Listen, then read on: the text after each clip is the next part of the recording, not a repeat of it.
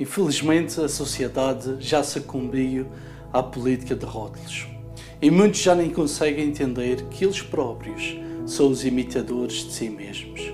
Vivemos numa sociedade atual em que o marketing tornou-se a principal ferramenta para garantir venda de produtos e para o crescimento essencialmente das empresas.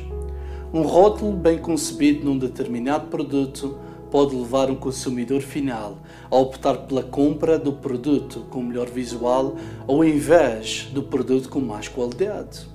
A mim não me preocupam as vendas nem o marketing exaustivo que as empresas lançam no mercado publicitário, mas preocupa-me o facto de estarmos vivendo tempos atuais que mais do que nunca rotulamos as pessoas como se de produtos se tratassem.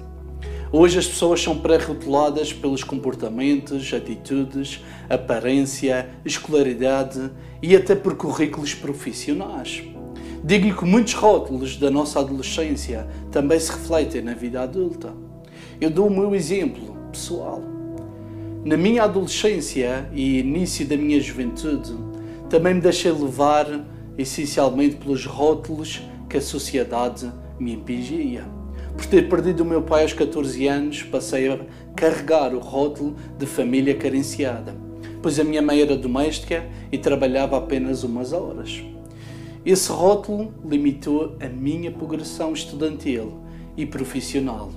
E aos 15 anos, as avaliações escolares caíram a pique e desisti de lutar por uma carreira na área da saúde, porque simplesmente faltavam recursos e por achar que uma carreira universitária era um rótulo apenas para famílias estruturadas e com poder económico.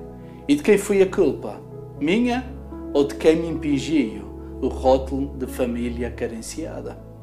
O politicamente correto que se instalou nos nossos dias incute-nos que a culpa é sempre dos outros que se não conseguimos algo é por causa do sistema, da nossa raça, do status social ou das circunstâncias.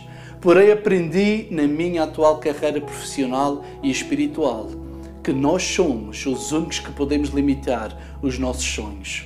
Se aquele que nos criou tem coisas enormes para nós, que nem olho viu, nem ouvido viu, nem deixou ao coração de nenhum homem, quem somos nós para nos acharmos no direito de desistir e sucumbir aos rótulos que a sociedade nos coloca? Há rótulos que me incomodam profundamente na sociedade. Um dos rótulos que mais me incomoda é o rótulo das habilitações literárias. Um dia fui inscrever-me como dador de sangue e ao preencher a ficha tive que colocar a minha escolaridade. Eu, porque adoro o ser humano e deliciar-me com as suas reações, escrevi uma brincadeira. Onde estava a escolaridade, coloquei terceiro ano do primeiro ciclo. A secretária arregalou os olhos, como quem pergunta: Mas você tem esta profissão e só tem o terceiro ano?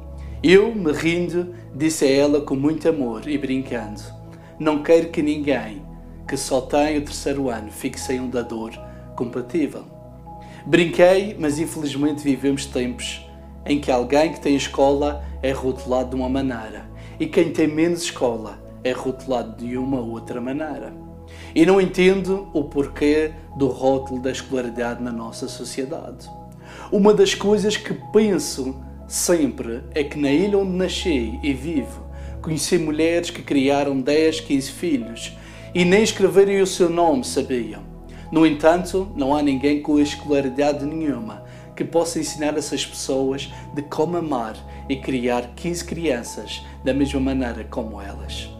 Conheci homens que não tinham mais que o quarto ano e que abriram negócios e empresas de grande sucesso, que sustentavam esses mesmos 10, 15 filhos e ainda davam emprego a muitos outros agregados familiares. O rótulo das habilitações vale para se candidatar a trabalhos específicos, mas não devia valer para nos rotular como pessoas.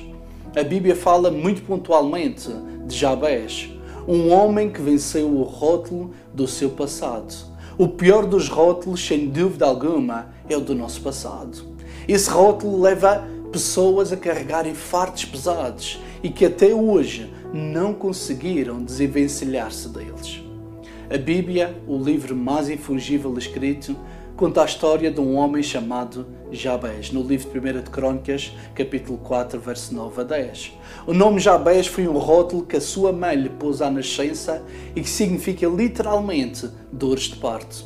Com tanto nome bonito que aquela mãe podia dar àquela criança, decidi rotulá-lo com este nome traumático, que a relembrava do seu sofrimento no momento do parto. Por ignorância ou maldade daquela mãe, aquele rótulo tornou-se um jugo pesado sobre a vida de Jabés. Mas ao invés de ele culpar a mãe, ou a Deus, ou às circunstâncias, ele decidiu derrubar esse rótulo e pedir a Deus: Deus abençoa muitíssimo, amplia os meus termos e que a tua mão seja comigo. Ele entendeu que o rótulo e o jugo do passado que estava sobre ele não tinha que determinar o seu futuro.